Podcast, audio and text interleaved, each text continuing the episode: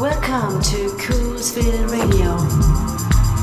Get the sound and get it out.